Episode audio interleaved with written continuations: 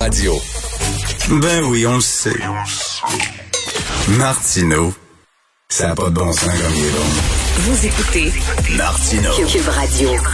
Vous connaissez tous Jean Bottary, c'est un blogueur, c'est un activiste, c'est un ancien préposé aux bénéficiaires qui est retourné, tiens, euh, tout en son honneur sur le plancher à titre de préposé aux bénéficiaires pour un CHSLD des Laurentides. Il est avec nous. Salut Jean. Cher ami, comment vas-tu? Ah, je sais pas, découragé. Écoute, euh, quand tu vois les gens qui, qui se... Toi qui, qui es sur le plancher, là, tu es sur le plancher, quand tu vois les gens qui, qui agissent comme si la pandémie était derrière nous, tu, tu- tu réagis comment? Ça me révolte, carrément. Tu sais, les, les employés du réseau de la santé, euh, toutes professions confondues, ils, ils font attention, ils sont là depuis le 15 mars. Euh, ils tiennent le réseau à bout de bras et ils respectent évidemment les consignes sanitaires. Et puis, il y a certaines personnes, comme on voit là, récemment, des parties, puis dans, dans les restaurants, plancher de danse, puis c'est un manque de respect, justement, que je trouve envers les travailleurs travailleuses de la santé que ces gens-là ont. Oui, en disant on s'en fout si euh, vous autres euh, vous autres vous veillez euh, vous êtes vous êtes euh, vous êtes sur le front, vous euh, combattez la Covid, merci beaucoup puis nous autres on continue de faire le party. Et on contamine euh, parfois sans le savoir parce qu'il y a des gens asymptomatiques. On a vu au Kirouac, qu'est-ce que ça a Ben donné? oui. C'est incroyable. Écoute, euh, j'ai écrit ça sur euh, mes médias sociaux, sur ma page Facebook. Il y a une personne qui est morte suite à l'éclosion euh, au Kerouac. Et Oui. quelqu'un me dit, ouais, mais de toute façon, elle était probablement malade, ou était trop vieille, ou était trop grosse. Euh, genre, genre, bon, on s'en fout que cette personne-là meurt. De toute façon, elle serait morte d'autre chose. On me dit la même chose concernant ma mère. Ma mère est décédée 91 ans de la COVID et non pas d'autre chose.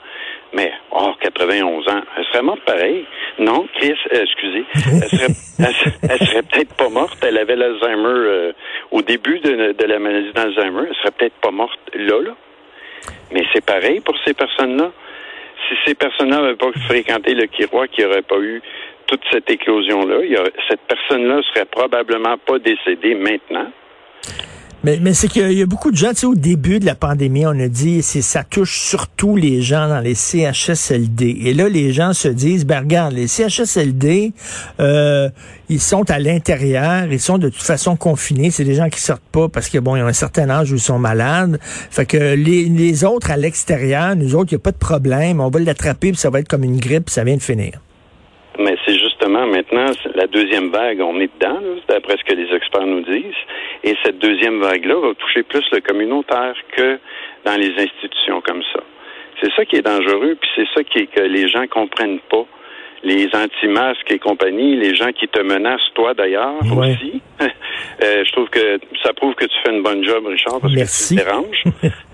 Et pas, pas uniquement parce que tu déranges, mais tu fais Mhm. le job qu'il faut faire. Et oui, comme tu disais ce matin, euh, Jean-François Guérin et toi, vous allez peut-être répéter aux 20 secondes le mot COVID, mais il faut le faire. Il faut que ça leur rentre dans la tête. Il faudrait que le gouvernement fasse des publicités chocs avec des photos des gens qui sont atteints de la COVID. Euh, encore là, faut, encore faut-il que les familles veulent, mais écoute, là, c'est, c'est effrayant. Moi, j'ai vu ma mère, là, 21 jours euh, qu'elle a fait ça, elle a combattu ça, et puis elle était méconnaissable et elle courait après son souffle. Est-ce que c'est ça qu'on Mais- veut? Est-ce que c'est ça qu'on veut répandre? Parce que là, les, gens disent, moi, je suis en forme, moi, je suis jeune, moi, si je l'attrape, ça sera pas, euh, tu sais, ça va être comme bon, une grosse grippe. Sauf que ce qui- ce qu'ils ne comprennent pas, c'est que pendant un certain temps, ils n'auront pas les symptômes, ils ne sauront pas qu'ils sont malades, Voilà. et pendant ce temps-là, ben, ils vont en contaminer d'autres. Il me semble, Christy, t'as pas besoin d'avoir un quotient intellectuel très développé pour comprendre ça, Jean. Non, ben c'est c'est justement ce que le quotient intellectuel euh, entre en ligne de compte quand les gens suivent à, à la lettre ce que vont dire les personnes comme Alexis Cossette-Trudel, euh, Lucie Laurier et ainsi de suite. Euh, on se pose des questions, là. Mais toi, sur le terrain, là, tu parles à d'autres préposés, tu rencontres des infirmiers, des médecins, etc. Est-ce que les gens se sentent abandonnés par la population? En quelque sorte, oui, je te dirais. Surtout quand on est tous témoins quand on va à l'épicerie ou peu importe. La personne, oui, tout le monde porte le masque, mais des fois il est en, dessous du nez, des fois, euh, j'en ai même vu à l'hôpital euh, Saint-Jérôme, à la cafétéria, un, monsieur âgé qui se promène, euh, il va commander sa nourriture, puis il a enlevé son masque. Mais en plus, c'est une personne âgée qui est très vulnérable. là. J'y ai dit, monsieur, s'il vous plaît, mettez votre masque. Tu sais, c'est les gens, on dirait, je sais pas, euh, ils sont écœurés, oui. Oui, ils sont écœurés, je comprends, mais oui, mais ils sont écœurés justement. Euh, c'est parce que la, façon dont ils agissent, ils, vont, ils vont, c'est comme s'ils s'assuraient que la pandémie va, va, être là plus longtemps. Il me semble quand tu es écœuré, tu fais attention justement pour qu'elle parte le plus rapidement possible. Le virus, lui, qu'est-ce qu'il veut, c'est s'attaquer au plus de personnes possible. Et les personnes qui agissent contre les mesures sanitaires, ben, c'est ce qu'elles font. Elles aident le virus à se propager. c'est pas plus compliqué que ça. Et toi, là, dans les CHSLD, à un moment donné, au début de la crise, là, un des problèmes, c'est que tu pouvais travailler dans un CHSLD, tu sortais, tu allais travailler dans un autre, tu sortais, tu allais travailler dans un autre, et ces gens-là propageaient le virus. Est-ce que c'est réglé, ce problème-là? Je l'espère. On nous dit que oui, mais c'est ça, j'espère qu'on a appris de nos erreurs. Parce que cette erreur-là a fait en sorte qu'il y a eu des milliers de morts. Là. Et c'est une grosse erreur. Oui. Même le gouvernement l'a admis. En l'admettant, ben, j'ose croire qu'il va prendre les mesures nécessaires et que les gestionnaires du réseau de la santé vont écouter les directives qui proviennent du premier ministre lui-même, chose qui n'a pas été faite dans la première vague. Là. Et il y a des gens qui disent que François Legault est, trop gentil, qu'il devrait euh, punir davantage les récalcitrants. Euh, T'en penses quoi?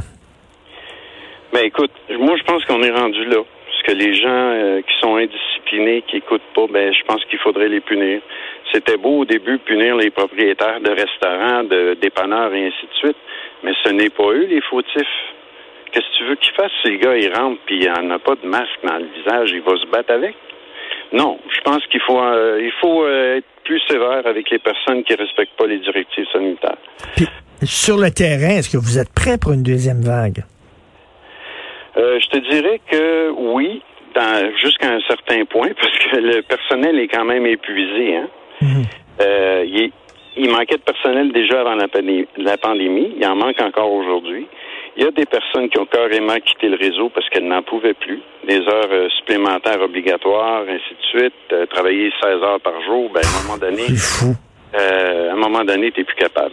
Surtout quand tu travailles dans une zone rouge, où ce que tout le monde a la COVID, avec la foutue jaquette, le masque, la visière, ainsi de suite, pendant 8, 10, 12 heures de temps. Euh, ça joue sur le moral, ça joue sur euh, ta vie familiale parce que tu as peur d'infecter tes Euh, c'est vraiment pas évident. au, début, au début de la pandémie. sont vraiment au front.